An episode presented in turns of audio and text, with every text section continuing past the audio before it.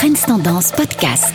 Bonjour, mon nom est Amit Feljaoui, je suis donc le directeur du magazine économique Trends Tendance et c'est donc avec plaisir que je vous accompagne tout au long de ces différentes chroniques économiques. Alors c'est fait, le nombre de faillites va donc augmenter en Belgique et plus que probablement juste après cet été. Alors si je vous le dis, c'est pas parce que je suis devin ou sorcier, c'est juste parce que c'est mécanique. Dès lors que le gouvernement a donc décidé qu'à partir de ce mercredi 17 juin, il ne prolongera pas le moratoire sur les faillites, eh bien, c'est mécanique, c'est implacable. Les faillites qui étaient au frigo depuis deux mois seront bientôt publiques. En fait, beaucoup d'entreprises étaient déjà mal en point avant l'épidémie. Alors, surtout dans le secteur de l'ORECA, c'est un secret de polichinelle. Et ces entreprises ont pu tenir jusqu'à présent le coup, tout simplement parce que l'État a mis en place un certain nombre de mesures de soutien.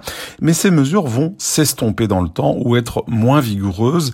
Et donc, par effet ricochet, par effet mécanique, les faillites vont automatiquement augmenter.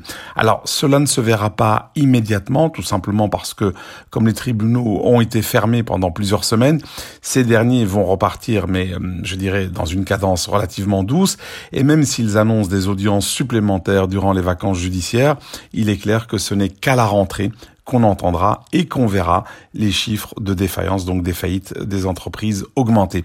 Alors, Certains trouvent que la levée de ce moratoire euh, sur les faillites arrive beaucoup trop tôt. Et c'est le cas par exemple de l'UCM, donc l'Union des classes moyennes, qui estime qu'il fallait donner davantage de temps aux entreprises concernées pour se remuscler.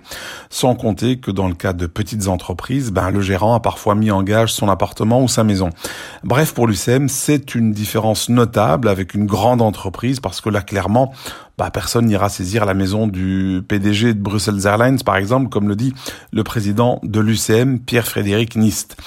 Alors ça, c'est, je dirais, pour l'argumentaire des défenseurs de la prolongation du moratoire sur les faillites. Mais les autres, ben les autres, ils s'en félicitent au contraire. D'abord parce que les entreprises défaillantes font du tort aux autres, celles qui sont saines, et qui doivent donc subir une concurrence déloyale d'entreprises qui ne devraient plus être sur le marché. Et puis l'inconvénient du moratoire, selon ces gens, c'est qu'il gelait les droits des créanciers de récupérer tout ou partie de leur avoir, et donc en soi, il y a un risque de faillite en cascade car le créancier peut lui aussi être mis en difficulté s'il ne récupère pas son argent.